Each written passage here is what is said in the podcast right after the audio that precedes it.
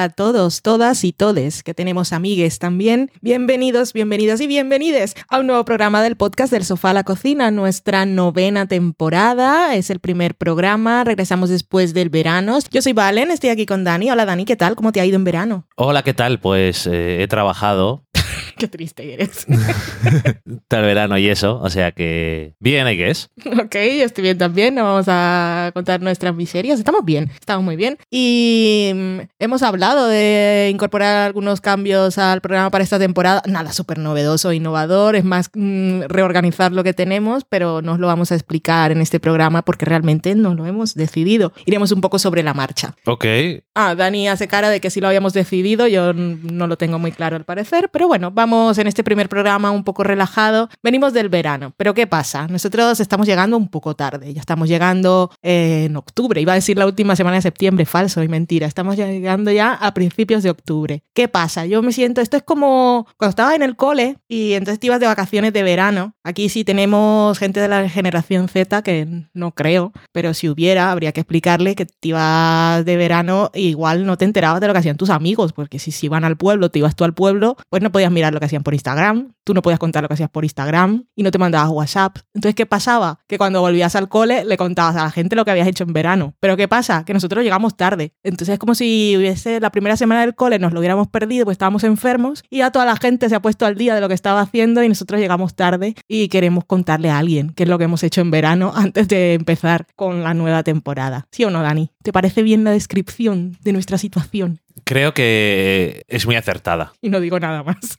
Así que eso es lo que os vamos a contar en este nuestro primer programa de la novena temporada. Súper original todo. Que es un poco qué es lo que hemos visto en estos meses en los que no hemos hablado y en los que solo hemos sacado un rato para hablar de Euforia. Yo sigo tan eufórica como siempre. Acaba de salir la banda sonora original del señor Laberinto, que lo tenían harto. ¡El señor Laberinto! Toda la gente preguntándole, pero la banda sonora ¿para cuándo? ¿Para cuándo? Con el anillo de Jennifer López y mira, aquí está, acaba de salir y yo le he dado muchas escuchas, como si fuera su mami, porque lo quiero mucho, que me cae muy bien, soy muy simpático. Sí, eso es verdad. Hay que ver los vídeos suyos, que es un amor de persona. Como toda la gente que, se, que hace euforia, pero ya de eso hemos hablado, así que vamos a hablar de otras cosas. Así que mm, de estrenos, ¿por dónde empezamos? Mira, vamos a empezar así anárquicamente. Que hemos hecho muchos días de estos que no hemos hablado, nos hemos puesto a ver La reportera del crimen, que llamaban. Y la gente dirá, ¿eso qué es?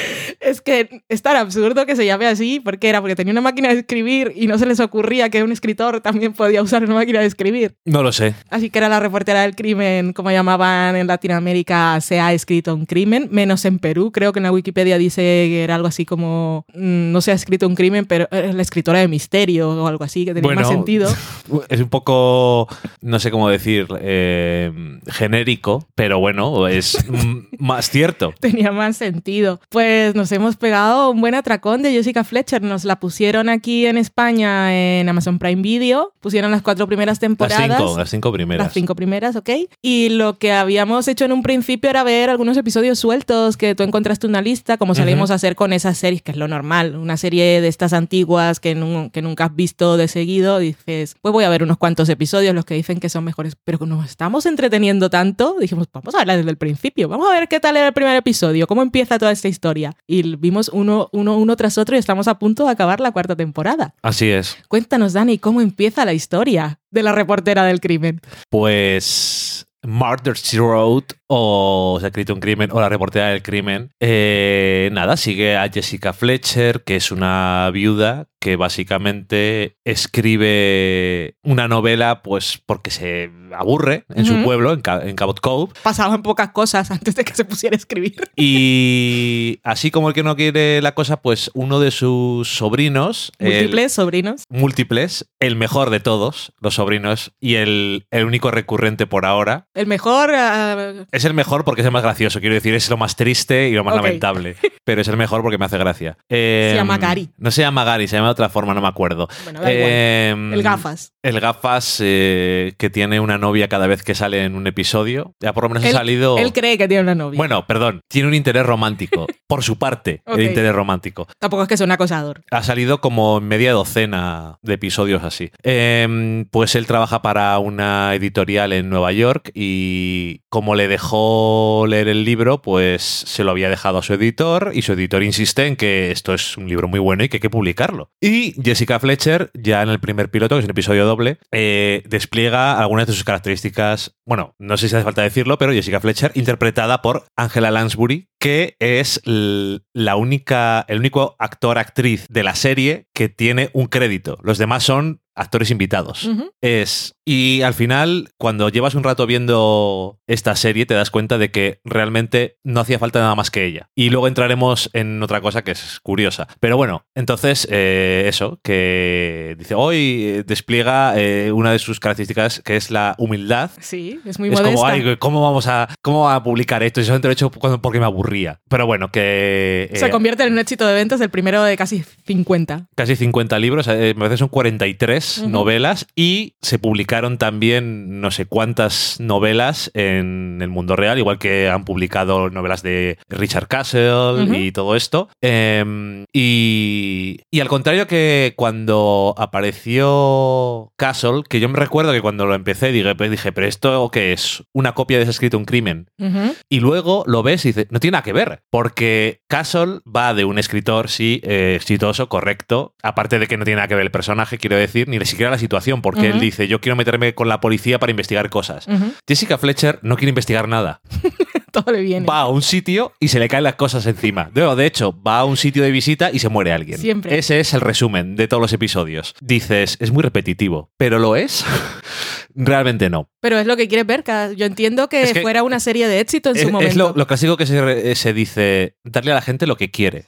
Por eso, eh, yo creo que es una de las razones por las que solamente están las cinco de las 12 temporadas que hay, las cinco primeras, porque las 6 y las 7 eran Angela Lansbury ya empezó la serie pues como una, una mujer de sesenta y tantos años y llegó un punto en que dijo, estoy cansada de grabar 22 episodios al año, que es un montón de tiempo. Que había estado leyendo yo una entrevista para una cosita que escribí en Fuera de Series por el aniversario, 35 años del estreno de la serie, y decía que hubo un momento en que eh, ya en la tercera temporada o así, que cada episodio eran, primero era una semana de rodaje, pero después se pusieron, tenían un poquito más de dinero y eran ocho días, y claro, cuenta ocho días de rodaje y 22 episodios al año, y que ella está en todas las escenas casi, me canso. Claro, o sea, quiero decirte, estaba la mitad del año trabajando, entonces era mucho, entonces en la sexta y séptima temporada dijeron, pues mira, te sientas en un sofá y presentas una historia en el que el que va a investigar el crimen va a ser uno de los personajes que ya eh, hemos presentado antes y que eh, le conocía a ella y tal. Y realmente fue un fracaso. Pero un fracaso que duró dos temporadas,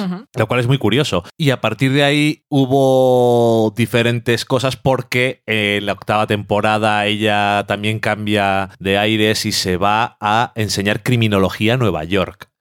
Todo cambia bastante y la serie no fue lo que era. Pero, por lo que he leído por ahí, en cuanto. Eh, decías tú, empezamos viendo los mejores episodios según una página, tampoco hay tantas, pero eh, esta página en concreto se centraba en los que eran mejores misterios. Y decía, notaréis que no hay más que episodios de las cinco primeras temporadas porque considero que son los mejores. Y si es cierto que a lo mejor en las dos primeras temporadas es donde están los mejores episodios en cuanto a el misterio que es, pero también en la tercera y la cuarta hay buenos, hay buenos episodios. Pero es más eso, el que te hace gracia que que el misterio sea bueno. Porque cuando se descubre quién es, es como he adivinado y no había otra. Hay algún episodio que es un poco regulero en cuanto al misterio, pero al principio, sobre todo en las dos primeras temporadas, los guionistas hacían misterios que eran realmente buenos. No para ser Jessica Fletcher sino muchísimo mejores misterios que la mayoría de procedimentales que ha habido en los últimos 15 años y muchas novelas de misterio.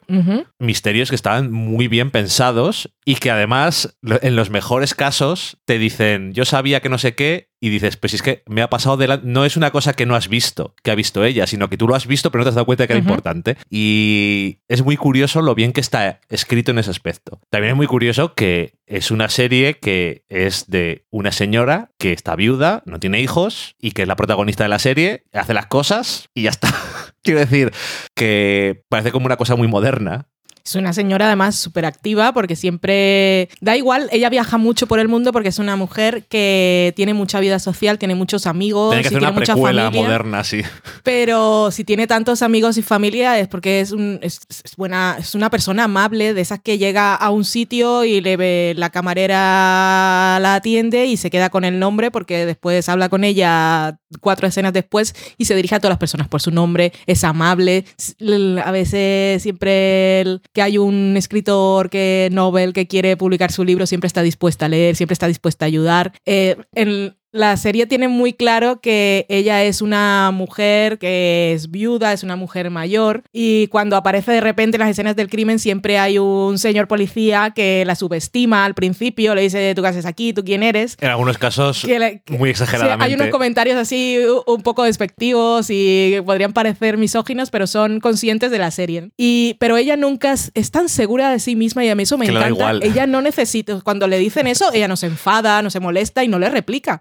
"Se da igual. Muy bien, las, sí, señor. dice las cosas con eso que dicen aquí, con segundas todo el rato, pero de una forma. Realmente, Jessica Fletcher, eh, que es nativa y vive en un pueblo de 3.000 personas, Cabot Cove, un pueblo pesquero de la costa de Maine, representa el, lo mejor de lo que son los ideales de la gente de pueblo pequeño pero con todas las cosas buenas que consideramos de la gente de ciudad. En el sentido de la amabilidad, la humildad, eh, la sencillez, pero al mismo tiempo, eso que los tópicos dicen que la gente de pueblo pequeño son eh, poco abiertos a la gente de otras eh, culturas o de o extranjeros o O no, extraños o del pueblo de al lado, da igual. Ella acepta a todo el mundo, sea cual sea su procedencia, y nunca trata como menos a otra persona. No, es una persona con una mente muy abierta y sin ningún prejuicio. Y es, es como siempre va a intentar resolver los misterios porque tiene así como una necesidad de que se haga justicia o si sabe que algo no se está haciendo mal ella lo va a hacer, pero no se impone. Porque cuando le dicen esas cosas ella no dice soy una escritora,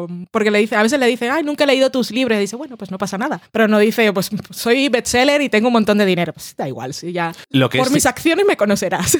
Lo que sí, eso es verdad, pero lo que es cierto es que según va avanzando la serie, tiene más momentos en los que se deja claro que le sobra el dinero y que, y que conoce a congresistas y Está que ahí cuando tiene que meter palanca Mm, en momentos muy concretos, pero no para su beneficio. Sí. O sea, si va a un hotel y, el- y los de la editorial le mandan cosas o le han puesto una suite, le parece de más. Sí, sí, innecesario. Esto innecesario, lo que te quiero decir es la sencillez, todo, no necesito más que... No, pero todo esto te lo dejan caer porque hay un episodio, salen, sale mucha gente que conoceréis de después o del momento, George, George Clooney, que salía, luego vi, yo en el primer episodio no me quedé con él, que luego lo vi en IMDB, que salía de camarero de fondo, después hay un episodio en el que sale más adelante, pero el episodio, por ejemplo, en el que salen Brian Cranston y Linda Hamilton, están ahí en un torneo de tenis y Jessica Fletcher ha ido porque ella pone dinero, lo patrocina. Sí, es sí, una sí. mujer que tiene mucho dinero pero, realmente. pero no dice nada. no. Quiero decir, yo estoy aquí, le han puesto el nombre, pero no sea,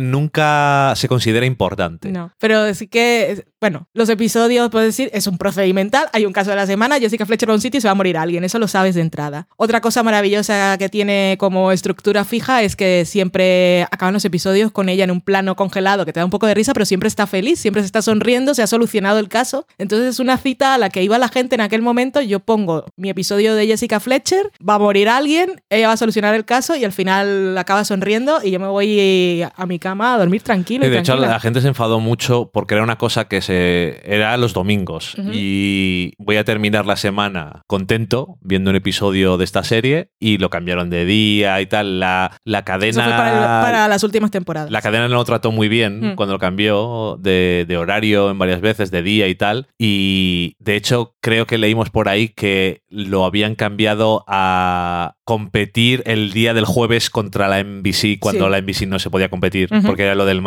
City TV.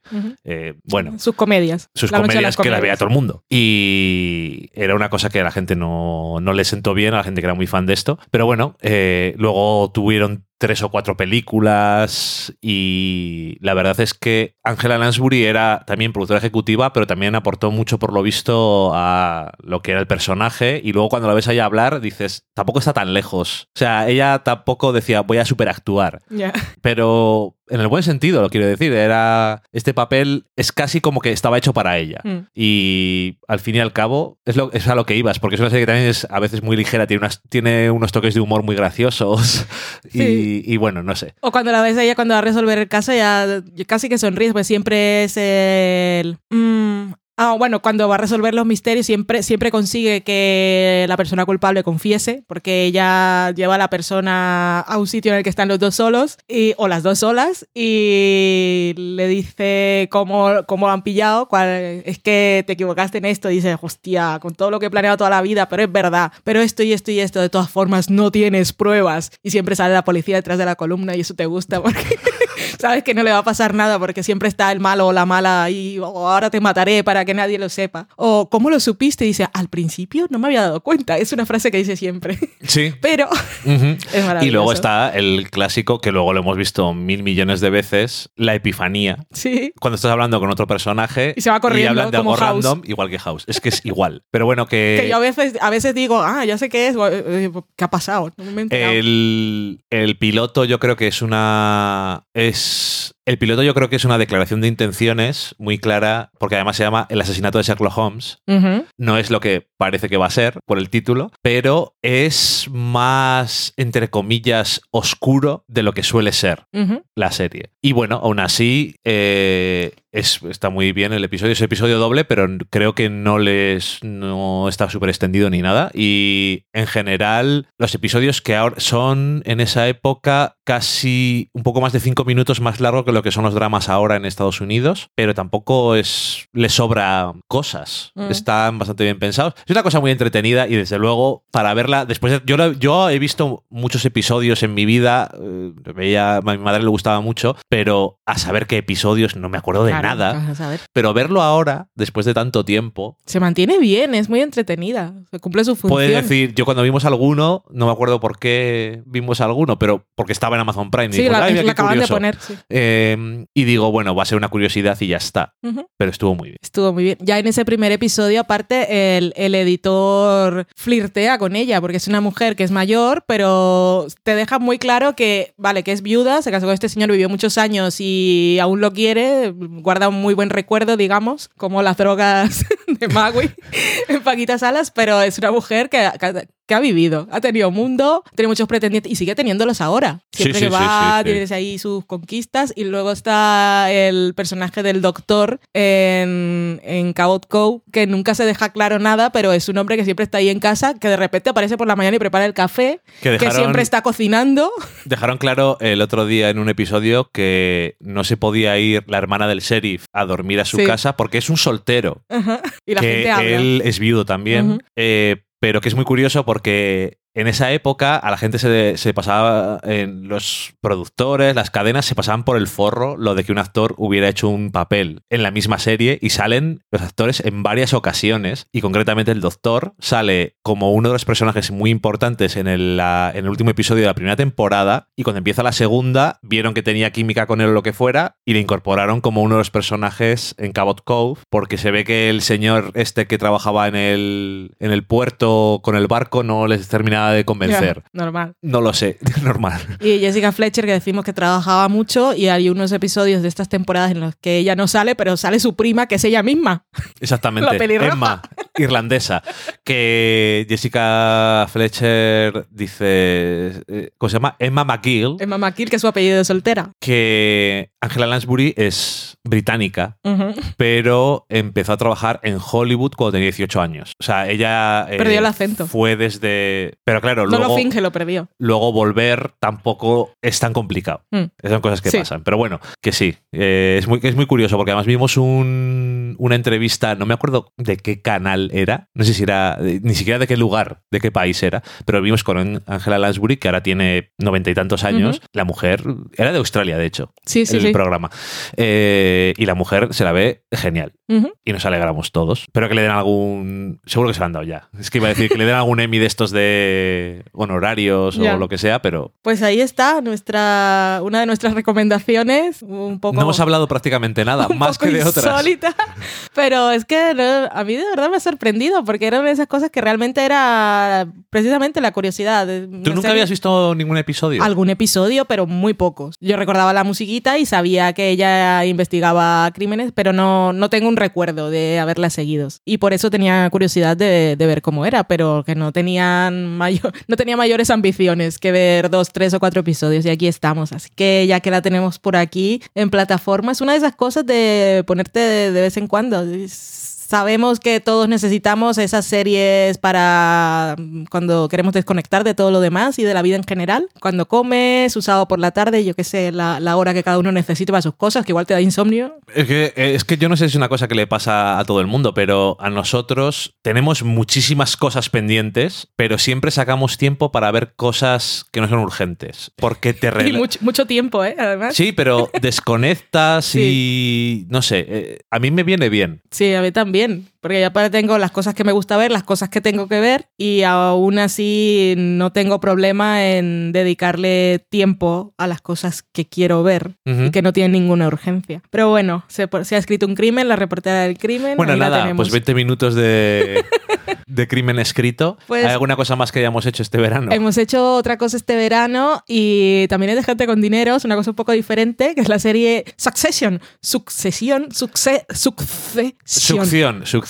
que no la he- no hemos comentado, no la hemos comentado nunca porque la, No la hemos empezamos comentado. a ver después de que se Después, acabara. después, antes de que empezara la segunda temporada. No digo l- antes de Ah, el que programa. después de que se acabara nuestro programa, sí, y después de haber grabado Euphoria incluso. ¿no? Ok. Fue una que iba, iba a empezar la segunda temporada y en las mesas redondas de Hollywood Reporter escuchamos a Adam McKay, Ujú. Que era la mesa de directores. Eh, él estaba hablando del primer episodio y cómo había una escena en la que estaban comiendo y había sido una cosa improvisada y el tipo me pareció divertido, entretenido. Yo nunca le había cogido cierta manía por sus películas, sobre todo por la escena de la bañera de Margot Robbie. De Big Short. Sí, pero aquí me cayó simpático y como había estado leyendo y escuchando tantas cosas de la serie, dije, "Bueno, vamos a ver qué tal. Y el vamos a ver qué tal es que eh, pilla... creo que empezamos, eh, nos pusimos al día ya como en el segundo episodio de la segunda temporada y esta segunda temporada me encanta porque ahora que estoy, ya sabía que era una serie que tenía mucho run run, sobre todo en Estados Unidos, eh, que lo escuchaba siempre en los podcasts o en mi columna de TweetDeck de los críticos americanos, pero esta segunda temporada, menos mal que la estoy viendo porque eh, hubo sobre todo entre los episodios 4 y 6 que cada vez que me despertaba yo el lunes por la mañana, porque la emiten en HBO los domingos, era es el mejor episodio de la serie hasta ahora. Y la semana siguiente leías, es el mejor episodio de la serie hasta ahora. Y yo lo veía y decía, pues sí, tenéis razón,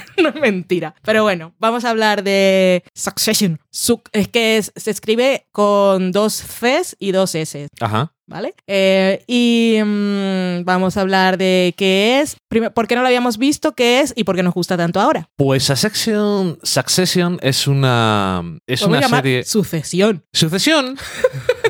No sé por qué, me suena peor si es que es, así. Bueno, pues esta serie es eh, una serie que no hemos visto realmente. Yo, como estoy a lo mío y no me entero de nada, para mí no hay. La gente está hablando bien de ella ni nada. Ah, ok, tú no te Entonces, enteras. yo. Esa serie existe y, la, y ponen trailers antes de otras series que veo de HBO y ya está. ¿En dónde? ¿En HBO España te ponen trailers? No, en HBO, cuando veíamos HBO de Estados Unidos, porque HBO España. Ala, lo voy a decir. HBO España lo hace mal. Pobrecito, te hace mal. Pobrecito, no. Tiene los Yo trailers, sé, ¿qué que, mal les yo, da? yo sé que es culpa de. Igual piensan que aquí la gente piensa que eso es publicidad y no le mola. Yo sé que es culpa de HBO Nordic porque es la misma aplicación, pero no me gusta nada porque no tiene. Vale, no tiene los trailers al principio, que da lo mismo, pero no tiene los contenidos extra de después de todos los episodios. Oye, que igual de. ¿Tú crees que de Succession hay? Tendríamos que mirar. Vamos a mirar. Bueno, da igual. Vamos, vamos a hablar de la serie. HBO España, a ver si. Y, si lo y- además ves un episodio y no puedes ver el siguiente. Es absurdo. Bueno, eh, Succession es, es una serie que no hemos visto porque cuando veías el tráiler y no sé qué, o tráiler o la escena, pues parecía una serie de, como dice Valen, una serie de señoros ricos y ya está. Y digo, ya, ya tengo billions, ¿para que voy a ver otra serie No parece que tenga nada. Este drama no me interesa. Pero lo que no sabía es Como que... tampoco, con- tampoco me llamaba la atención nadie del reparto, porque no conocía a nadie experta- especialmente Brian Cox sí, pero es un señor que me parecía un señor. Entonces,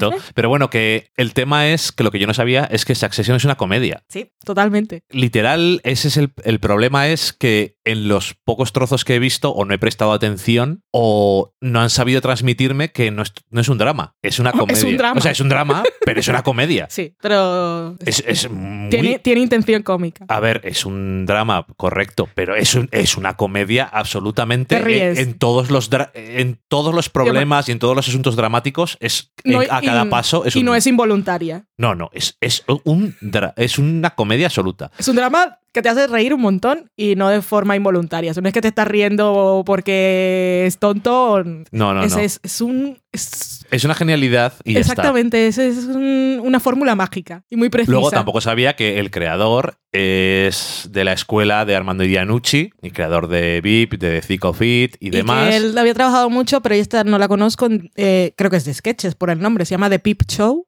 Ah, sí, Peep Show. Esa, joder, tiene un montón de temporadas también. Bueno, eh, en comedia. Porque también. Y al final, eh, el tema es. Los actores no les conocemos mucho. Son todos muy buenos actores. Buenísimos. Tanto en el drama como en la comedia. Y tienen que funcionar en las dos cosas. Y sí, trata sobre una familia de gente no rica, sino lo siguiente. Los, Están- el- de los que habla Mr. Robot, que dicen Sí, el 1%, eso es. pero es el 1% del 1%, que en realidad es el decía- 0,001%. Lo que decía el otro día en el episodio de Explain, de, que vimos en Netflix, que hablaba de los billionaires, Que no sé cómo se dice eso. Aquí se dice Multimillonarios. multimillonarios, ¿verdad? Porque billonarios no existe porque no, No tenemos billions. no, no tenemos billions. No, te- no, no tenemos. tenemos miles de millones. En fin, que que... aquí todo tiene que sonar más. Ya, que tiene el tema de que está muy basado en las dinastías de familias relacionadas con los medios de comunicación, como los Murdoch, los Redstone. Que es doble poder. Sí. Y, y la premisa, y de ahí el título de la serie, es que Brian Cox, que es el patriarca, el fundador, el, señor de toda esta empresa, de la firma que llaman en la serie, porque es una cosa un poco amplia, eh, es mayor. Y la idea es, algún día tendrá que nombrar a alguien como su sucesor. Digamos que la tensión de la serie, y todavía en su segunda temporada, es... Él no quiere. no. Porque es una de- esas personas que lo dicen a veces y, y- y alguno dice, pero qué tontería, pero es la clásica persona de cuando se jubila se muere.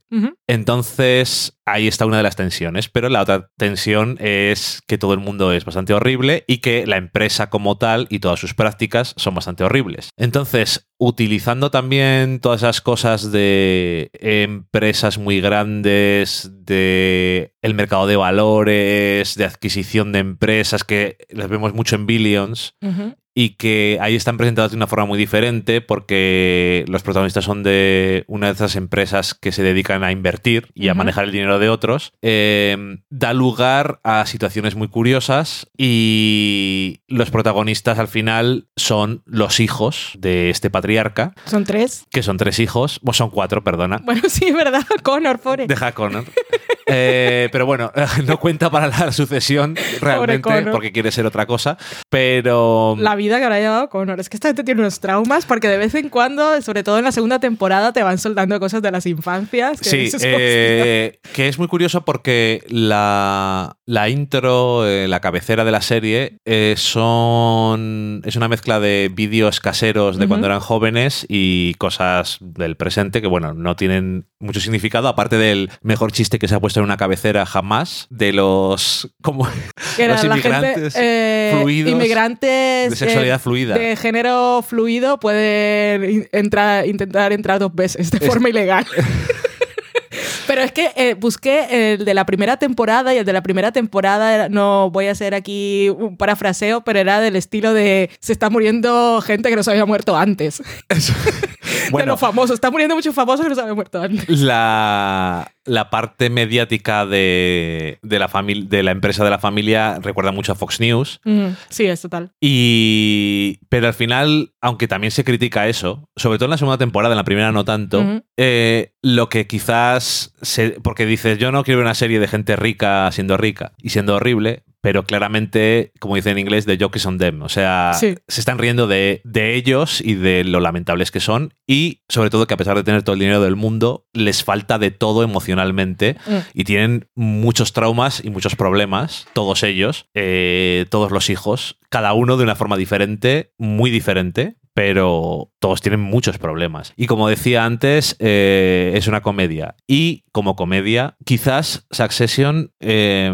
te recuerda eso en sus momentos de comedia a, a Veep o... eh, Sí, que realmente sale de, de ese tipo y tiene, para mí quizás últimamente, los mejores momentos de comedia que he visto en los últimos años. sí, sí. Yo cuando voy a ver el episodio de cada lunes sé que me lo voy a pasar Y bien. además sabes que en general no se trata de una comedia en el sentido de el gag, sino muchas veces son solamente frases en donde la gracia está relacionada con la situación o con el personaje. Pero bueno, también está la eulogía que da Connor, que es quizás, la vimos dos veces. Yo la tengo hecho. apuntado en mis momentos del año ya. Es, bueno, es mortal, pero luego eso, hay La frases... eulogía mortal. Tengo ya título, lo voy a apuntar con la libreta. Con la libreta. es que... Pero que luego eso son frases eh, como cuando están, es en la segunda temporada, encerrados en, en un edificio por ciertas cosas y Greg... Greg Ay, Greg. Bueno, eh, Greg es un personaje que es de la familia, pero es, a ver si es el nieto del hermano de, el- el- del jefe, Que también tiene acciones en la empresa, pero, lo Pero le están odia. peleados. pero odia, to- pero odia todo lo que representa. Sí. Y hace mogollón de años que nunca va a una junta, y, pero este pobre chaval no tenía dinero y dijo, pues voy a ir a ver. Le iban a despedir, eso es- sale el piloto creo, le iban a despedir de trabajar como mascota en uno de los parques de atracciones que tienen porque estaba drogado y vomitó a través de los ojos del animal, lo cual es bastante traumático para los niños.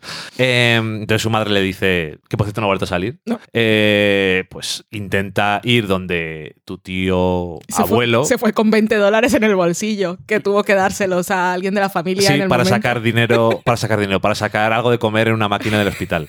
Eh, y es muy gracioso porque ese sí, sí es el personaje de fuera para presentar, pero al mismo tiempo es una cosa muy rara porque no es, no es tonto, No, precisamente, ni tampoco es inocente. ni inocente, pero es bastante más moral que los demás. Mm. Pero para mí es como un personaje que prueba la tesis de la, de la serie y es que cuando has nacido en ese mundo no puedes ser normal. Ni, ni tú como persona, ni tu brújula moral, ni tu forma de ser, ni cómo te relacionas con los demás, ni cómo reaccionas a las cosas No, es que. es que la gente reacciona. Cuando has nacido en ese ambiente y en ese entorno, estás jodido para siempre. En el sentido moral y en el sentido de como ser humano. Mm. Entonces, él está dentro de todo esto y tampoco es inocente y tampoco... Pero sigue siendo una persona que no ha nacido ahí. Es una persona que no ha nacido ahí, pero también aprende rápido. No, A mí- no, a mí el aprende rápido a navegarlo, pero sigue no siendo amoral. No, él no es amoral, pero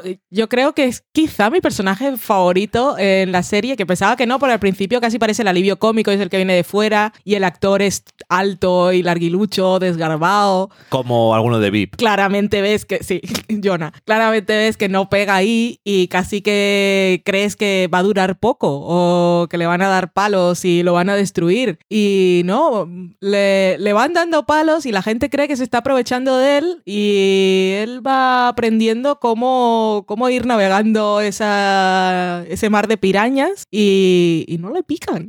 Luego, eh, personajes que también hay que, que no son de los protagonistas en teoría, aunque lo son, eh, el personaje que interpreta Jinx McFadden es uno de los mejores porque es uno de los más... eh, para mí es uno de los más interesantes porque es también claramente una persona que no ha nacido ahí, pero no sabe cómo ser, no sabe cómo ser normal como persona normal, ni ser normal dentro de ese mundo. Entonces no puede ser aceptado en ningún lado. Es muy inseguro de sí mismo y entonces se nota siempre que está intentando demasiado hacer las cosas. Y es puro Es que me has dicho el nombre del actor, estás hablando de Tom. De Tom, sí. Vale. Digo que es, eh, es pura comedia. Y aparte, Y aparte, unen con Greg. Que por eso, es- que por eso lo he ¡Oh! sacado. ¡Oh! Empiezan con Greg cuando se conocen en el hospital y Tom le ve como una amenaza porque él es familia y él no es familia. Él es el novio de Shiv, entonces no es familia, literalmente. Entonces lo ve como una amenaza porque le puede quitar poder. Es una persona con mucha ambición, pero no sabe realmente... Bueno, para mí es, es de una brillantez cómo están... Es que no es una de las cosas seguramente que más se hable, pero la relación entre Tom y Shiv es, es una genialidad porque demuestra por qué Shiv ha nacido... Chief es una de las hijas. Es la hija. Vale. Es la que al principio no está muy metida en el este porque trabaja en política, pero bueno, demuestra claramente por qué ella ha nacido allí y no, que ella ha nacido allí y él no. Mm. Porque él no sabe ser mala persona bien, lo hace mal. Él siente que tiene que hacerlo, pero Sí, no le sale natural, entonces a veces es. llega tarde. Pero Shiv no quiere ser mala persona, Sí, no. pero lo es de forma natural. Mm. Es, su naturaleza es ser horrible. Entonces, aunque no lo parezca, cómo le trata a él es lo peor. Y en esta segunda temporada, cuando se van, al final de la primera temporada, Sin spoilers, se ¿eh? van notando cosas y se dejan cosas claras, pero en esta segunda temporada, cada momento, Tom se da cuenta de que hay cosas, que, las cosas no van a funcionar como él pensaba Que las cosas no las habían hablado para el plan, el plan no va a funcionar.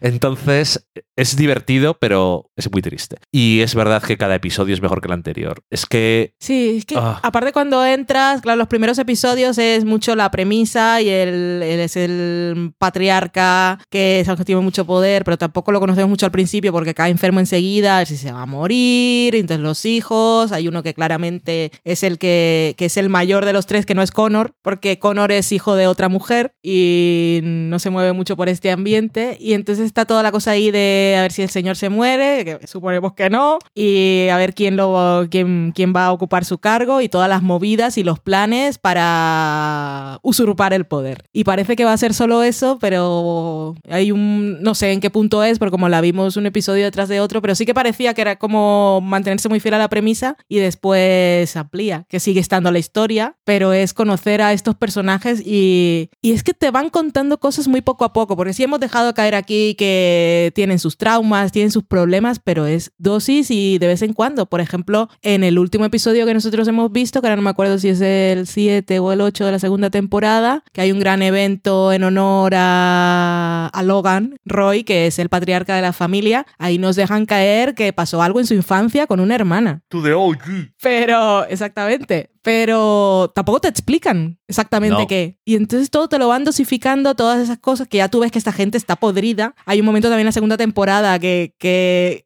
es que la serie consigue que llegue un momento en que empatices con esta gente que sabes que es horrible, pero entiendes que es horrible porque es que no conoce otra cosa. Han, han nacido en un mundo de privilegios que tú ni siquiera te puedes imaginar y es que tú no puedes decir yo no haría esto porque es que tú no te imaginas cómo ha vivido esta gente. Es, es como muestran los lujos en, en esta serie, no es una cosa hortera, no, la ropa que usan nada tiene, la siempre lleva una gorra el señor Logan Roy que seguro que es carísima y la gente que sabe de ropa seguro sabe qué, qué marca es, pero no necesita llevar el logo. Todos llevan siempre como colores muy discretos que tú no sabes ni qué marcas son, si es Chanel, si es Gucci, si es el- un diseñador exclusivo, que seguro que es ropa exclusivísima, pero tú no lo sabes. Pero sabes que esta gente, cuando tiene que ir a un sitio, pues coge el helicóptero y se va y tiene sus jets privados y va a sitios que tú no sabes que existen. Es ese nivel de lujo. O sea, es una cosa que Sí, es- no sabemos. Es el, el- no el- conocemos. el lujo en el mundo obsceno. Sí. O sea, el primer episodio lo deja claro en el sentido de que el episodio, eh, claro, ese primer episodio te presenta unos personajes que dices, esta gente es detestable. cuando un personaje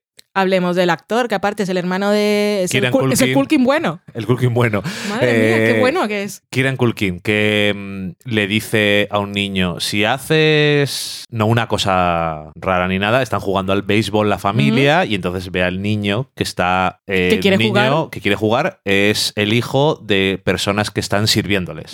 Y le dice, si bateas esta pelota, te doy un millón de dólares. Súper cruel. Que parece que es una broma, pero es que sí. Y, Pero ese es el, la obscenidad y el nivel de obscenidad, que es un millón para mí no es nada, pero no solo eso, sino que lo uso para dejar claro que soy superior a los demás.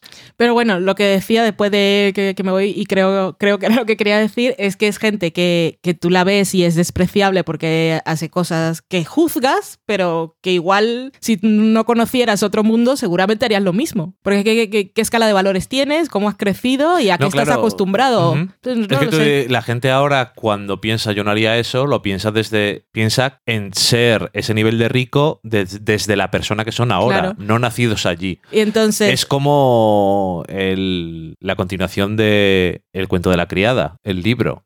Que una de las narradoras ha nacido en Gilead. Eso, no es, lo, eso no es lo mismo que una persona que ha sido forzada a meterse, Sí. sino una persona cuando ha nacido en un sitio Sí, sí, sí. Eh, Buen vive de ejemplo. una forma diferente. buen ejemplo. Eh, y sí, ves a esta gente que es eh, horrible y terrible, pero la magia, lo que tiene la serie es que avanzas con ellos y ya sabes que son así y llega un momento en el que te desarman y puedes entender cuando, cuando tienen sus bajones o cuáles son sus conflictos o qué es lo que les duele o qué es lo que necesitan, entiendes esa necesidad y entiendes todo lo que pasaron. Hay un momento en la segunda temporada que uno de los personajes quiere hablar con su madre porque tiene un problema que tú sabes que es súper chungo, la madre no tiene idea y la madre está comiendo galletas y un momento dices que me quiero ir a dormir y, y hablamos mañana, pero cuando se levanta por la mañana ya no está. Y entonces dices, pues vale, ¿qué, qué problema tienes? Pues te tienes todo el dinero del mundo. Pues, pues no. que realmente llegas a los puntos interesantes cuando estás hablando de gente que tiene todo el dinero del mundo y te centras en desarrollar los problemas que no se pueden resolver con dinero. Más simples, que al más final complicados. es lo por eso que las cosas que la gente pues no le gusta Mad Men porque dices gente no tiene problemas pero sí tienen problemas Mm. y lo malo es que esos problemas que no se pueden resolver eh, con dinero son comunes a todos es cierto que esa gente no tiene los demás problemas que tiene el resto de los mortales y por ello son no son que sean más importantes, pero se pueden centrar más en sufrirles porque, entre comillas, tienen tiempo porque no tienen que lidiar con los Sí. problemas de la gente mortal, pero siguen estando ahí. Sí, pero que la serie tampoco intenta ser emotiva o tocarte el corazón. No, pero quiero decir, intenta ser una realidad emocional y al mismo tiempo, como realidad emocional que es, dejar claro que no tienen las herramientas para lidiar con ciertas cosas de la forma buena, pero saben cómo lidiar con ellas de la forma equivocada Mm. y con el dinero. Mm, Pero bueno, hablemos de, la parte de comedia, que es genial. Es que el personaje de Kieran Culkin, que, que, es que no puedo, de verdad. Roman. Por cierto, eh, Roman. Y eh, no quiero que terminemos de hablar sin mencionar a Jerry, que eh, no recuerdo el nombre de la actriz, su nombre compuesto. pero era la madre, Era la madre prota de Rectify, sí. que es una serie que a nosotros nos gusta mucho. Que la veíamos y, y siempre decíamos, "Es- esta mujer es la mejor persona viva, ojalá volver a verla. Y qué regalo verla aquí, en este otro, en la primera temporada eh, menos, o sea, casi que me fijaba más en ella porque sabía quién era la actriz, pero es que en la segunda temporada La están es súper- usando. es súper lista. Es, ah, me la están, encanta, me usando, la encanta. están usando muy bien y me imagino que la actriz estará contenta de lo que le dan que hacer porque no es Y seguro lo que flipa también le- cuando le llega el guion. no es lo típico que le dan a nadie, sobre todo a una mujer, yo que sé, de 50 años, los Mm. que sean, me da igual. Pero está muy bien lo que le dan, que, lo, lo que le dan a hacer y es muy, es muy interesante. Las dinámicas de parejas que se establecen en esta serie son oro puro, todo, da igual. O por ejemplo, pienso hay un momento en la segunda temporada en que se va Chief, hablamos de Connor, que es el hijo mayor, que es hijo de otra, que tiene una novia que es dramaturga. olur ya.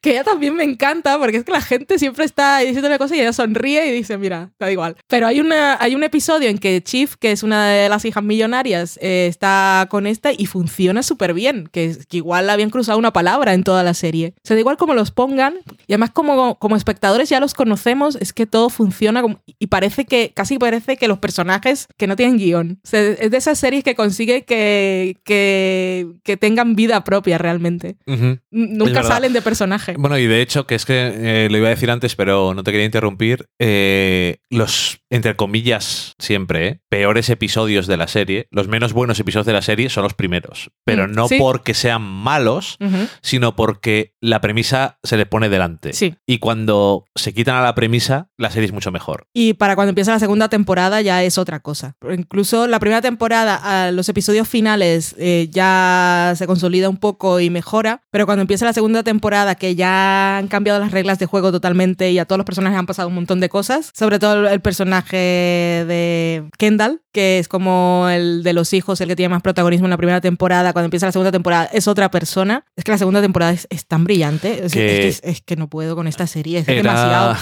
era muy curioso lo que mencionabas antes de Adam McKay cuando estaba en esta mesa redonda del Hollywood Reporter, que mencionaba una escena que sale en el piloto, y es que él está muy enfadado, entonces va al baño y rompe todo. Es genial. Por eso quise verla. Me pareció Pero- brillante.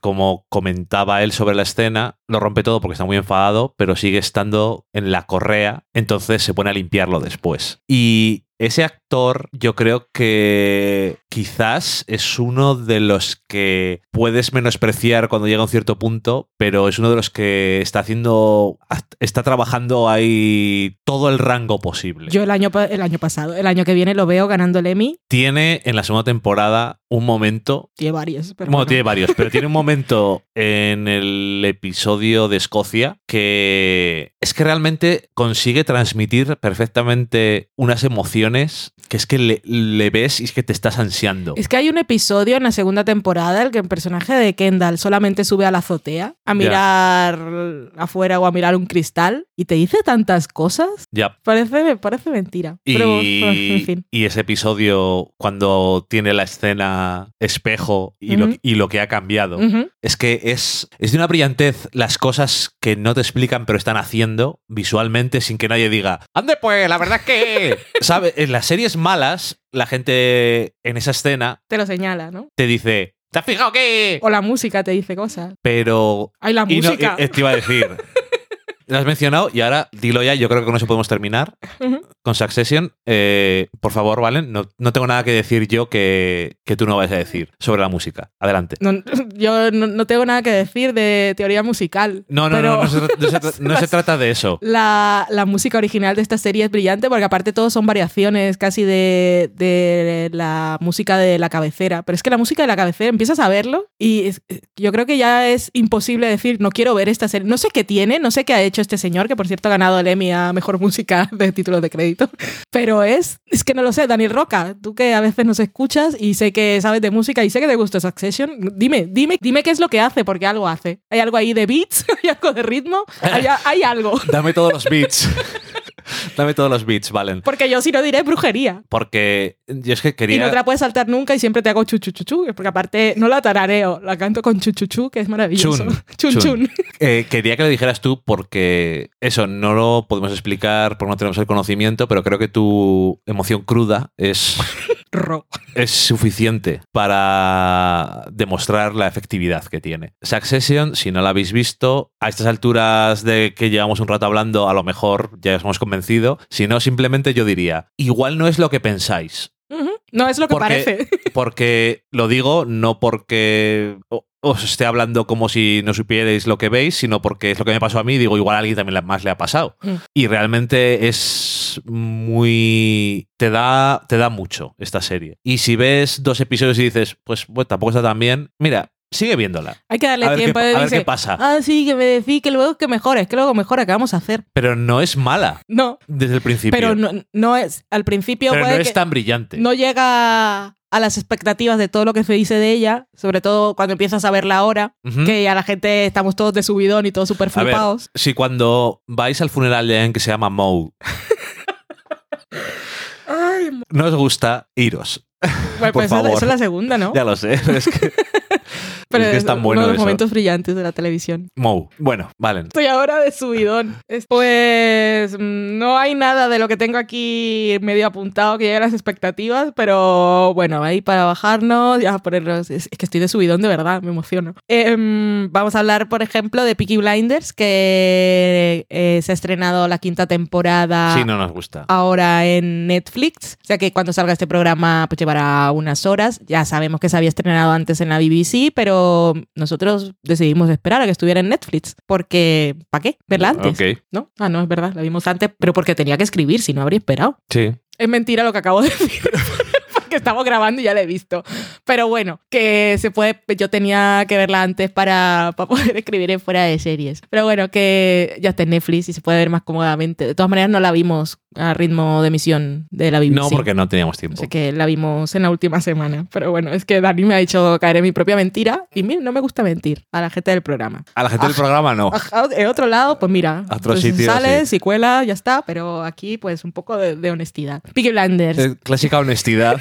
quinta temporada, que mm, yo he estado buscando las noticias y renovación oficial, oficial no hay de la sexta y la séptima. que han cancelado, hombre. No, no la van a cancelar, porque siempre la renuevan, le funciona muy bien a la BBC, aunque la productora diga que están arruinados. Bueno, pero eso, después de vendérsela a Netflix, tendrán un dinero. tiene dinero, pero que lo tiene, igual lo tiene la BBC, que fue la que pagó los primeros. Entonces bueno, pero ellos dan un presupuesto. Ahora, ahora se pagan las cosas a la gente que son productores. Es que vimos en Bill Series, os pondremos eh, el enlace, eh, estaban presentando la quinta temporada de la serie eh, Killian Murphy, ¿se dice Cillian? Killian. Killian. Killian Murphy, Steven Knight, que es el señor guionista Y creador. Y, que- y creador, y la productora, que ahora no me acuerdo del nombre, pero que era la figura y se robó el show, que era una mujer que era de, broke. de Estados Unidos, está ahí trabajando, ha trabajado un montón de cosas y es la que lleva el control de todo y quería dejarnos muy claro que estaban arruinados y que Que es una leyenda ella es una leyenda, pero, y que están broke. Pero te sorprende viendo la serie que realmente estén ajustados de presupuestos, que tengan ritmos de rodaje tan rápidos. Bueno, De- es- es dejaba como- muy claro que había mucha gente que volvía a trabajar o incluso actores invitados que eh, decidían cobrar menos de lo que cobrarían en otro sitio porque eran fans de la serie. Y yo lo entiendo porque esta serie de verdad que cada vez que alguien de, que no está vinculado habla de ella es, es un fanatismo loquísimo lo de Peaky Blinders, es impresionante. Pero eso me recuerda a, a Breaking Bad al principio, que no tenían dinero. Mm. Pero se trata de imaginación, talento Y, buenos guiones, como dice Guillermo. Y buenos guiones. Sí. Pero bueno, estamos hablando de Peaky Blinders, quinta temporada, que no podemos comentar porque son spoilers. Bueno, Eh, pero te ha gustado. Me ha gustado. Eh, quizá parece menos mm, emocionante, no es la palabra que quería decir, pero con, con un ritmo, más, ritmo menos trepidante que otras temporadas. Los episodios. Te iba a decir porque el... No, pero, pero los primeros episodios. Ok. O sea que la- las cosas te las van presentando con calmas. Por supuesto, empiezan ellos en un punto y les comienzan a llegar problemas por todas partes y ningún plan funciona como tiene que funcionar. Y todas las buenas intenciones que puede tener el personaje de Tommy Shelby, que ahora está en política y quiere hacer las cosas bien, o por lo menos menos cosas ilegales, o tener más cosas legales que antes, es- da igual todas las buenas intenciones que tengan, tienen esa cosa de, de la maldición gitana de la familia y ese fatalismo del destino y esa Y ese estrés postraumático de la Primera Guerra Mundial. que es, es, es algo que, que realmente a mí es de lo que más me ha llamado la atención de la serie desde el principio y que la serie nunca ha olvidado. Y es que sobre todo a- Arthur y Tommy están jodidísimos porque fueron a la guerra y Tommy cada temporada la cosa se va acusando y, y él ha llegado a un punto en es, es que realmente no puedo dormir, no me puedo detener, no puedo dejar de hacer lo que estoy haciendo porque si me siento con mis pensamientos me mato, literalmente. Sí, pero es que tú fíjate quiénes son los otros que estuvieron en la guerra con ellos. El que ahora se ha hecho cura, Ya. меня que va descalzo, y el que está en el manicomio. Correcto. Y bueno, en esta quinta temporada tenemos política, estamos a punto de entrar en la década de los 30, eso quiere decir que estamos ahí a punto de llegar a la Segunda Guerra Mundial. Está a el- punto. bueno, que se está cocinando y el Eh. fascismo está ahí o la que hace, vamos a hacer populismo y vamos a, vamos a hacer un discurso que lo estás escuchando y dices, esto pasó ayer en algún lugar del planeta. Y la gente Es- aplaudió de la misma forma. Es triste y relevante. Quizás Y te decía cuando estábamos viendo la serie que en mi muy limitada experiencia, cuando se habla del nazismo, sobre todo se habla de las consecuencias y de la Segunda Guerra Mundial y de los campos de concentración Sí. lo cual me parece bien que se hable, pero se habla muy poco de qué pasó 10 años antes Sí. y cómo surgió. Y, y por eso te decía, eso es lo mismo que está pasando ahora y por eso yo me da la sensación de que dentro de 10 años va a haber la Tercera Guerra Mundial. Calla, calla. Pero sí, totalmente. Y la serie ha querido hacer ese... ah, Porque ha querido detenerse en mostrarnos cómo ese discurso calaba en la gente y por qué. Es que es eso, esto, eh, la serie transcurre, el punto de partida, el pistoletazo de salida, por decirlo de alguna forma, es el crack del 29. Una crisis financiera que nosotros tenemos reciente. ¿Y, qué pasa?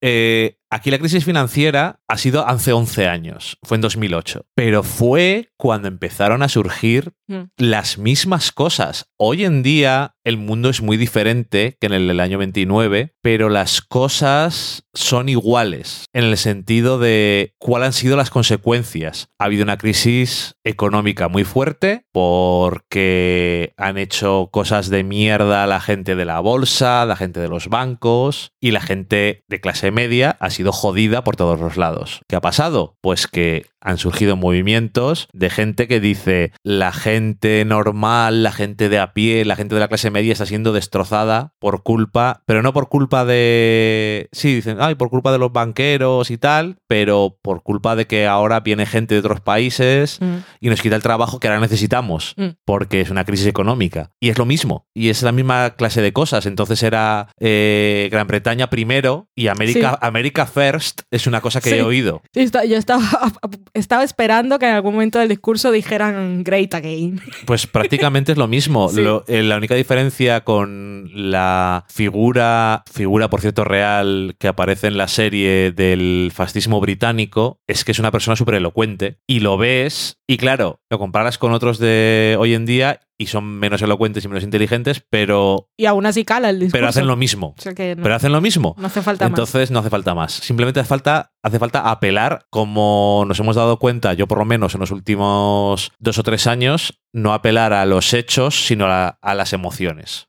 No analizar las cosas como cuál, qué es lo que está pasando de verdad, no analizar las cosas como lo que está pasando de verdad, sino como qué es lo que tú estás sintiendo. Y lo que tú estás sintiendo es la realidad aunque no lo sea. Pero yo te digo, yo soy el político que te dice, sí, lo que tú estás sintiendo es lo que está pasando de verdad, aunque es mentira. Por lo tanto, vótame. Y te votan. Y te, y te hacen hacer cosas que no deberías de hacer.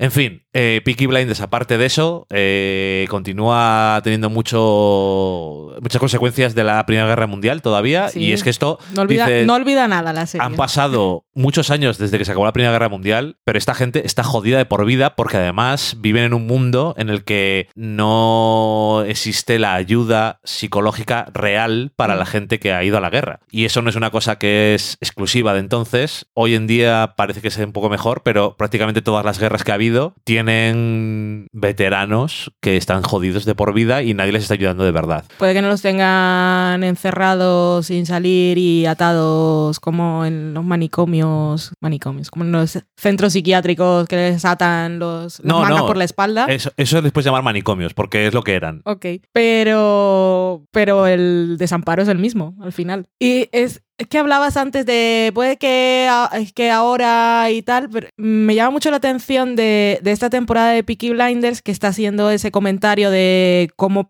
cómo, cómo y por qué surge un movimiento fascista y cómo conquista a, a su público. Y es que esa temporada de Peaky Blinders también está hablando todo el tiempo de la modernidad. Y ellos están a punto de entrar en una nueva década y creen que las cosas son diferentes y ahora hay mujeres en las mesas de reuniones y ahora nadie va a mirar mal a una mujer porque salga con un negro y ellos creen que están en ese mundo de, moderni- de modernidad y nosotros también creemos que estamos en un mundo de modernidad. Pero nos están arrastrando. Se siente, se siente muy relevante y muy real. Ahora, que decía yo que había sentido que la temporada tenía menos momentos trepidantes que las anteriores, eh, sigue teniéndolos. Hay un episodio con un espectáculo de ballet que aparte está súper bien rodado. Es que no me creo que esta gente no tenga dinero. Hace maravillas, o sea, enhorabuena y debe ser una leyenda de verdad la productora. Eh, pero el último episodio es, es una cosa que tiene Peaky Blinders. Sus últimos episodios de temporada son una locura. Nosotros... De giros, siempre te dan un giro. O sea, el giro de esta temporada es glorioso, es maravilloso, es fantástico. Aparte te ponen música diegética porque estaba sonando una música,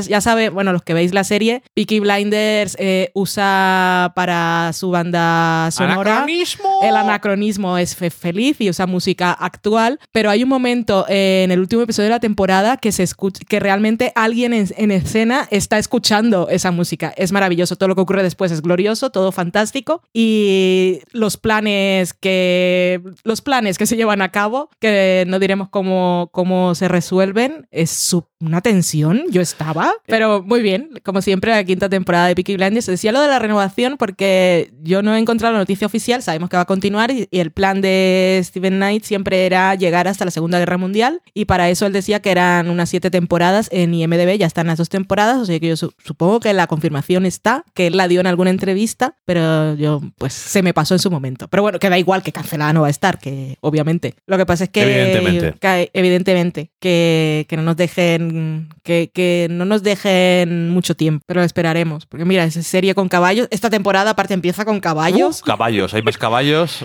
Y bueno, en fin, pero muy, muy bien. Peaky Blinders, como siempre. Es una serie que es totalmente anti-yo. O sea que a mí me dices, tienes que ver esta serie y yo, tu madre y tu abuela yo no voy a ver esta serie porque no me va a interesar. Y sigue habiendo momentos de violencias y de cosas. En esta temporada menos, en la temporada pasada yo recuerdo unos momentos de sangre salpicando y de... Bueno, esta temporada hay una escena que también... Pero, pero la cámara está un poco alejada. Mm. Aún así yo no la vi. Porque desde esos momentos me pongo a mirar los libros de la estantería, a ver dónde está el gato y esas cosas, porque sé, estoy escuchando y sé que siguen dando y mira, no tengo... Escucho... Si, si dicen algo igual me lo pierdo porque depende de quién está hablando, no lo entiendo está bien, ¿verdad? Pero sé que en un, es muy duro. en un momento de esos tampoco van a decir nada súper importante.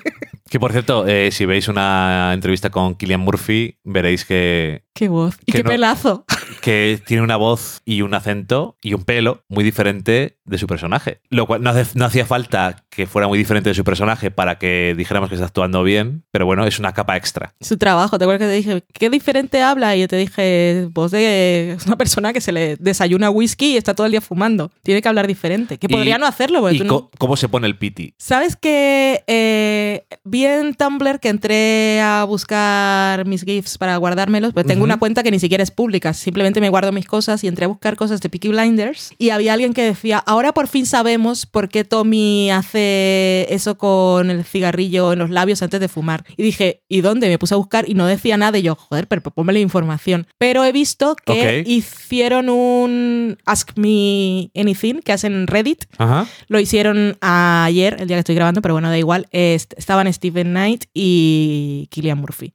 y ya lo tengo guardado para leérmelo entero porque lo tienen que haber ah, contado ahí. ¿Te no lo sabes? No, no lo he leído. Que, lo, es que lo vi esta tarde me enteré y yo dije, tengo que leerlo mañana. Yo quiero saberlo, ¿por qué hace eso? Sí, pero bueno, no puedo contarlo ahora porque no lo he leído aún. Aparte hay mil comentarios y tengo que leerlos todos, pero bueno. I want to know. que pensaba que lo iban a decir eh, en Bill Series, pero no. Ok. Así que eso. Pues, ¿qué más hemos visto en estas vacaciones? Hemos visto series de septiembre de las que tenemos que hablar. Fueron dos que se estrenaron justo el mismo día, el 13 de septiembre. Una fue en Netflix y la otra en Amazon. Una animada y la otra, pues, un, inspirada en un caso real, basada en un caso real. Estamos hablando de Andon y Unbelievable, que aparte piensa con On. Eh, un done y creedme que un done un done y creedme em, que, que, nos gustaron mucho se estrenaron. Nosotros claro ya habíamos podido ver episodios la vimos antes pues teníamos los screeners. Pero bueno da igual que se estrenaron justo el primer el mismo fin de semana y yo las estuve recomendando las dos porque son de esas series que hay que verlas. Y después de que habíamos visto Years and Years y habíamos visto Chernobyl incluso podemos decir habíamos visto Fossey Verdon así nos ven y dicen qué buen año de miniseries pues ya está, hemos tenido un buen año de miniseries. No, no hemos tenido un buen año de miniseries. Seguimos teniendo. y maravilloso. Eh, la de Unbelievable es una de esas historias duras, está basada en un caso real, que, que aparte eh, fue un trabajo de investigación que publicaron en 2015 dos periodistas, que, mm, y bueno, a partir de en ese artículo que ganó el premio Pulitzer, se basaron los creadores de la serie, protagonistas Tony Collette, Mary Weaver y Caitlin Dever, creo que se llama. Dewar, creo que es. Bueno, que es, eh, nosotros la conocíamos de Justified y la habíamos eh, visto hace poco en Super Empollonas, que se llama Booksmart. No, no. Que, por cierto, ya que la he mencionado, si os la encontráis, por favor, vedla, porque es un amor de película. Eh, está muy bien, eh, transforma, rompe todos los estereotipos y tiene dos protagonistas que son amigas, que son, eh, para mí es, es la, repre- la representación de la generación joven de la relación que tenían Leslie Knope con Anne. O sea, ese amor de eres mi amiga, Ok. te quiero, eres perfecta. Y ver que eh, ese tipo de relación pueden tener las chicas jóvenes. Es que a mí ese tipo de cosas a mí me llegan. Yo digo, ay, qué bien, vamos a estar mejor.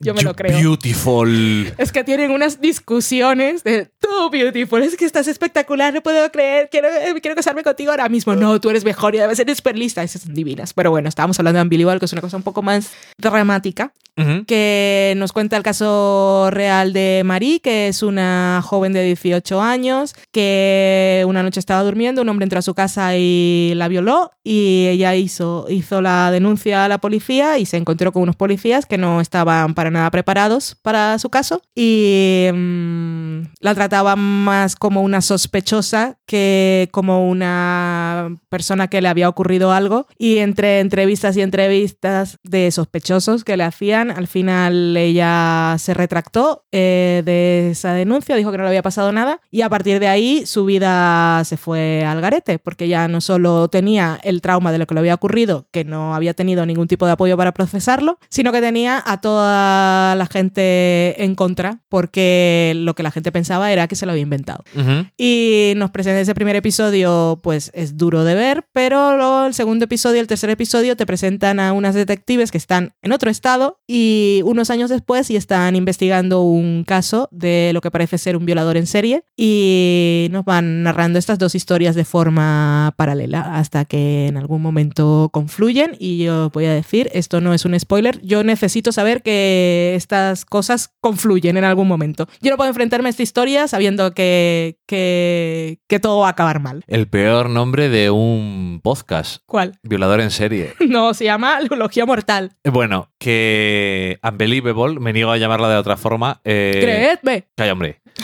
Em, Es que se llama así el libro que han sacado. Ya lo sé, pero no. Sí. Unbelievable eh, está muy bien, las actrices están muy bien, eh, to- todos están muy bien, Y todo lo hacen muy bien. todo hace muy bien. Y lo más chungo de todo es que la serie sigues a Marie, que la actriz eh, está genial. Me imagino que la darán un Emmy o algo. Pero es que las policías te apetece ver una serie de las dos resolviendo cosas. Tienes esa dicotomía de el horror de lo que están investigando y de lo que le está pasando a Marie, que aparece en todos los episodios, y luego al mismo tiempo, sin que sea una relación de irreal en el sentido de "Eh, vamos a ser súper amigas y no sé qué, pero lo hacen tan bien que te apetece que las metan en todos los en todos los crímenes del mundo para que se resuelvan. Para que se resuelva, hay gente que sabe hacer su trabajo. Sí, Y a mí hay una cosa que me gusta mucho de la relación de las dos policías, que como tú dices, me encantaría seguirlas viendo trabajando y sobre todo resolviendo, ha- haciendo mejor el mundo, que es simplemente ver a gente haciendo un trabajo que parece súper aburrido, Sí. que la serie no te lo convierte en super giros, ni revelaciones, ni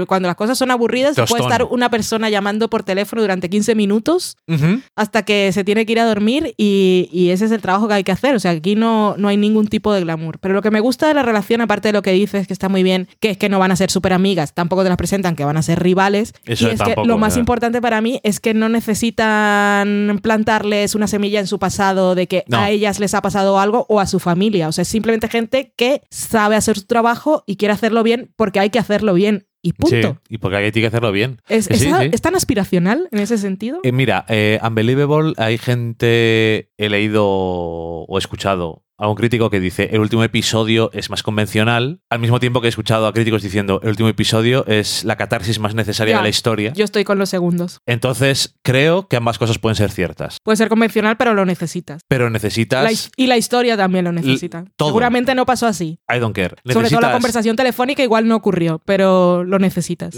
Es que, me da- es que no- nos da igual. Mm. Eh, Son los clásicos momentos en los que la realidad es un estorbo. Sí. Si es que es así, que no lo sé si eh, pasó o no. Que la realidad no te arruine un buen titular es una máxima de los periodistas. Pero eso, tú que eres periodista, sabes que es una de las Eso cosas. no venía en el código deontológico que me dieron con iba- el carnet de la FAPE, pero Te iba a decir que.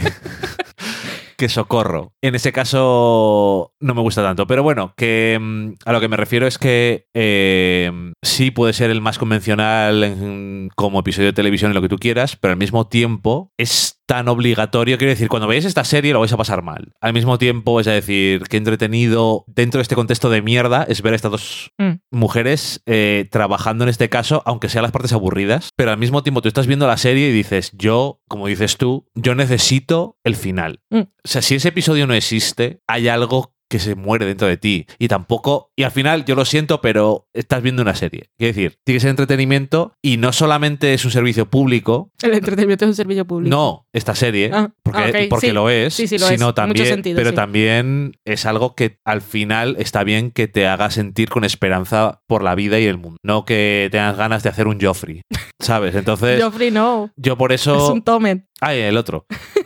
Eh, I don't care. Es Bueno. que yo, yo uso mucho el GIF para Tomen, muchas sí, cosas en el Tomen. trabajo. Hostia, Joffrey.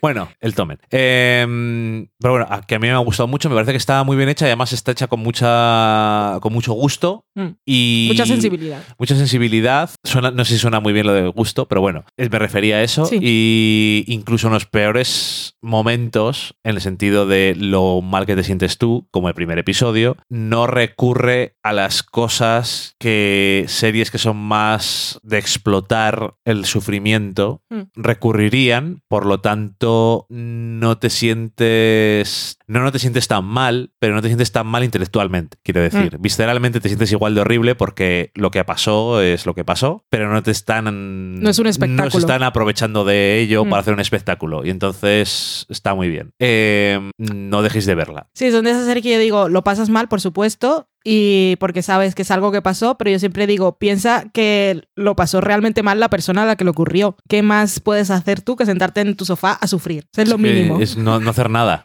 quiero decir, al final. Pero bueno, que, que te cale algo Mm. de todas estas cosas, de no toda la gente que le pasan cosas traumáticas, ya ni siquiera vamos a entrar en la concreción de la violación. No toda la gente a la que le pasan cosas trauma- traumáticas reacciona de la misma forma, ni tiene las mismas consecuencias. Todas las personas somos distintas. Y además eso lo podemos aplicar a la vida diaria. A todo. Y a saber dedicar tu tiempo a escuchar a alguien y a darte cuenta que alguien está mal y a escuchar lo que tenga que decir. Igual no dice mucho, pero somos listos para ver series. Pues para leer a las personas también. Saber leer entre líneas. Y, Para ver el subtexto Claro, en las series lo vemos, pero en la, en la realidad no. Correcto. Bueno, Eh, yo, de, yo de hecho a veces en la realidad veo demasiado subtexto. A veces me pasa cuando me dicen cosas, estoy así en la librería y empiezan a hablar conmigo porque la gente cuando trabajas detrás de un mostrador, la gente dice muchas cosas.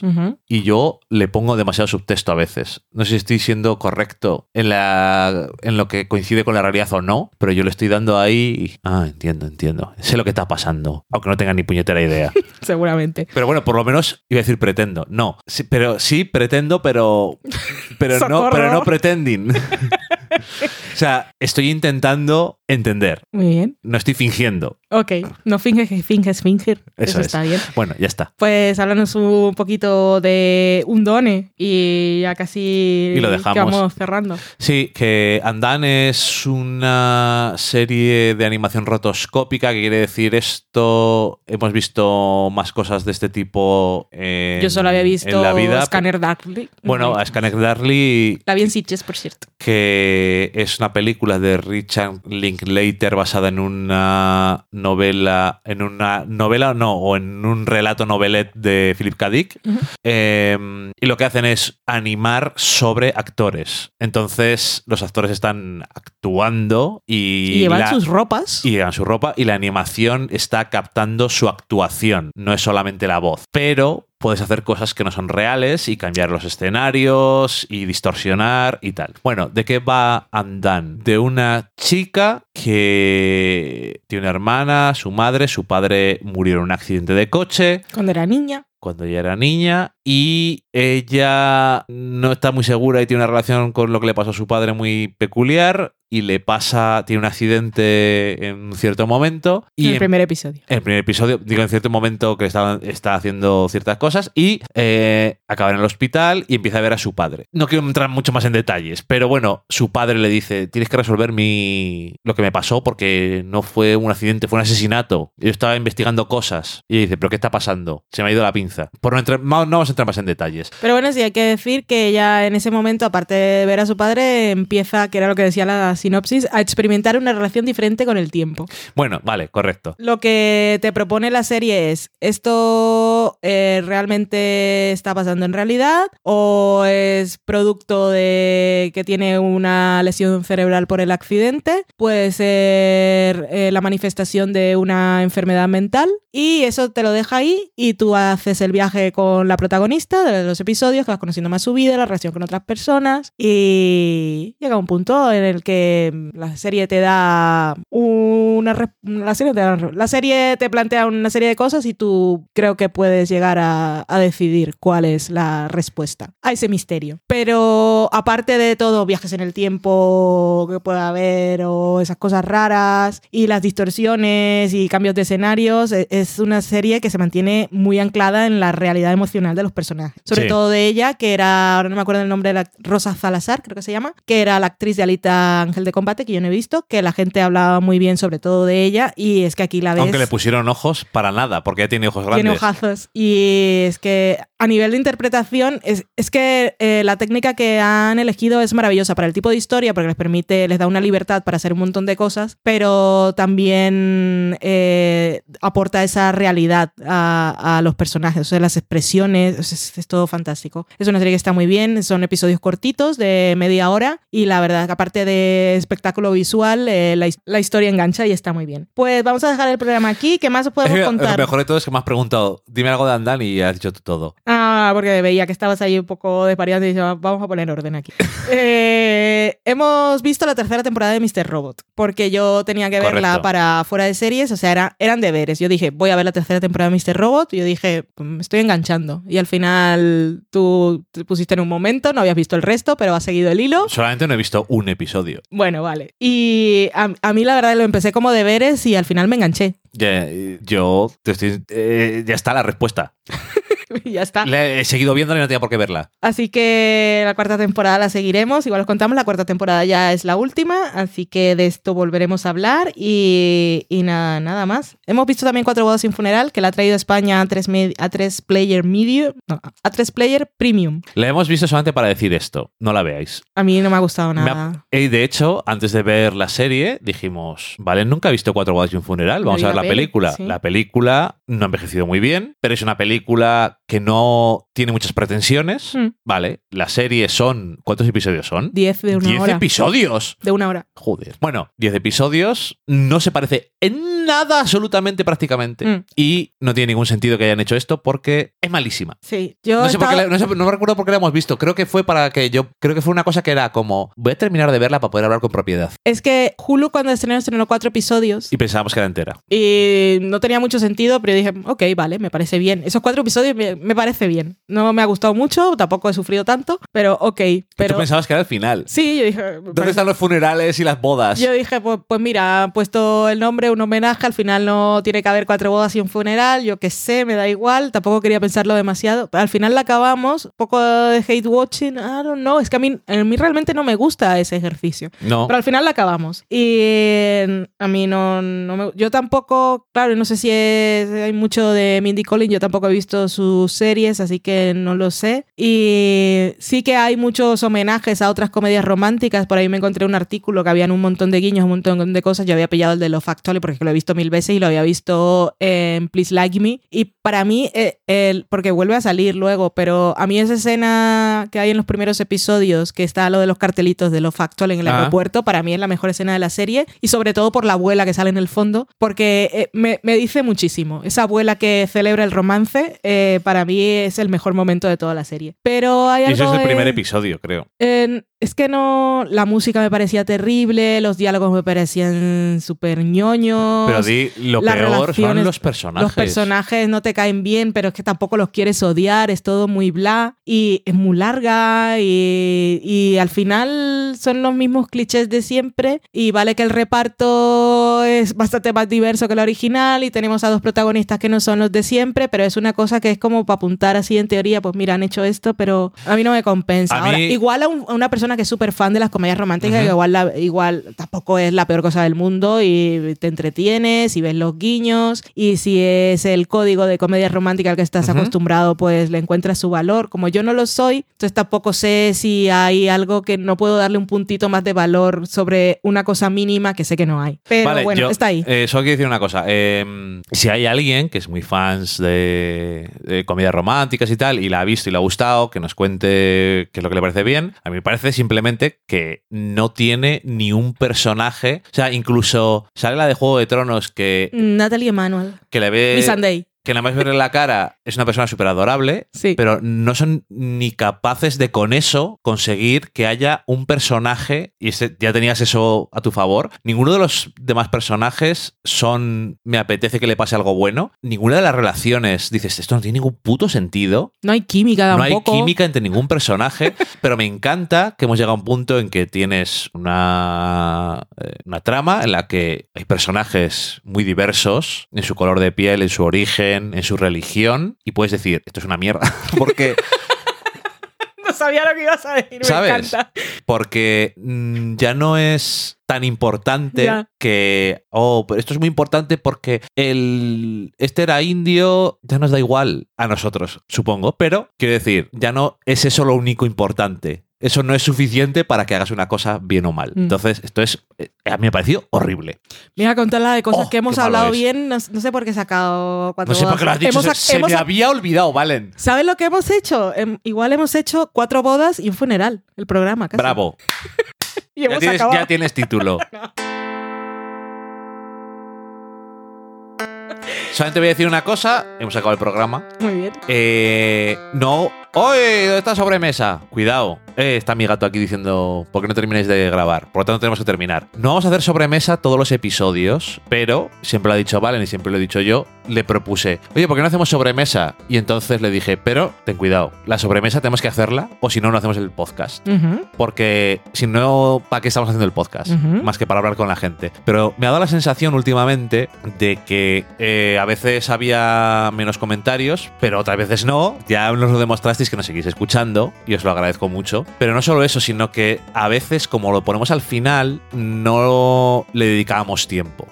Entonces era como, vamos a pasar, que se- ya llevamos dos horas, tenemos que terminar. Así que en el cuarto, cada vez que grabemos podcast, contad, el cuarto programa va a ser solo de sobremesa. Entonces vamos a leer todos vuestros comentarios y si nos preguntáis cosas que son más extensas, nos vamos a extender. En el anterior formato, si nos preguntáis una cosa extensa, igual nos extendíamos menos, aunque fuera sin querer, porque ya llevamos mucho tiempo grabando.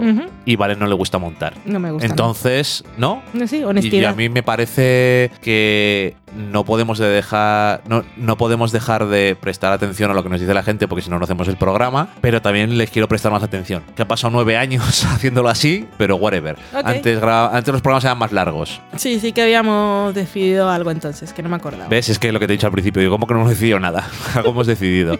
Y otra cosa más, que a lo mejor hay un trozo que no son 15 días de parón en noviembre porque nos va a venir a visitar alguien. ¿Quién nos va a venir a visitar, Valen? has dicho así como el misterio. ¿Qué misterio? Que, eh, para mí es muy importante, pero la gente se ha quedado como quién va a venir. La reina de Inglaterra. Eso no sería nada. A ver, ¿qué- qué ¿A más- qué dónde la voy a meter? Pero bueno, además, en la caja de cartón. Pues en el mismo sitio que si viene otra persona, yo me voy al sofá y Bueno, ya no, está. pero quien viene durante unos 15 días es mi hermana Sara, que viene de Colombia, y como entenderéis, pues voy a dedicarme a mi hermana, que la veo poco, y cada cuántos años, cada cuántos años, cada ciertos años, así que no vamos a para, para grabar, así que nos tomaremos otras vacaciones, y ya cuando volvamos, pues os contaremos algo, ¿o no? ¿O no? ¡Adiós! Ah, pensaba que ibas a despedirte como siempre despides. Pues bueno, pues muchas gracias por escucharnos, por llegar hasta aquí y seguir todos nuestros desvaríos y las emociones. Como, como diría Adriana Izquierdo, que es una frase que a mí me gusta, que nunca uso, es de reventar el micro cuando estás muy emocionado y hablas mucho y hablas muy rápido. Eh, igual alguna vez sí que hemos reventado el micro porque tenemos los micros viejos, porque no nos tenemos, tenemos que arreglar uno de ellos, de los nuevos. Es problema tuyo, yo te lo he dicho ya tres veces, yo no voy a hacer nada. Yo no voy a hacer nada, te dije. ¿Lo haces tú? Yo no Esto voy a lo hacer está, nada. lo está diciendo sin mirarme a la cara. está Y- mirando al infinito. Yo no voy a hacer nada, pero con vosotros, pues sí, sí voy a hacer. Estaré aquí el próximo programa contándonos cositas de lo que hemos dicho nosotros, de lo, de lo que veáis vosotros. Igual, igual os ha gustado Cuatro bodas y un funeral, y aunque no hagamos sobremesa, pues digo, pues mira, a esta persona que se llama XX le ha gustado y dice que no tenemos criterio. Y eh, diré, No será la primera vez. pues, ¿qué vamos a hacer? Pues nada, disfrutad con los estrenos que os encontréis estos días. Esto vale para cualquier persona en cualquier momento del espacio-tiempo. Y nos escuchamos dentro de una semana o dos. Es que no lo sé. Que no, es, no será el ritmo de siempre, pero como vamos a tomar vacaciones, pues ya veremos. Un besito a todos. Adiós. Adiós.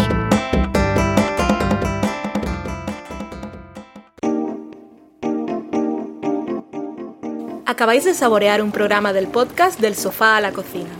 Para prepararlo hemos usado los siguientes ingredientes. Un Dani, una Valen y una licencia Creative Commons, reconocimiento no comercial compartir igual. Cuando tenemos los ingredientes, los picamos muy finos, los dejamos pochando en una sartén y cuando estén caramelizados, los mezclamos con la licencia Creative Commons, que cuidado, no admite uso comercial de la obra original ni derivadas, que se tienen que distribuir con la misma licencia que la original, siempre citando a los creadores. Después de 10 minutos, condimentamos la mezcla con iTunes, iBooks, Twitter y un poco de Facebook. Si no encontráis las adecuadas en el mercado, buscad el nombre del blog. A continuación, introducimos en el horno y, después de 30 minutos, lo servimos aderezado con música distribuida con licencia Creative Commons a través de Jamendo. Al final del post correspondiente vienen especificadas concretamente. Si tenéis alguna duda con respecto a la receta o a cualquier otra cosa, podéis preguntarnos a través del correo electrónico del sofá a la cocina @gmail.com. Buen apetito.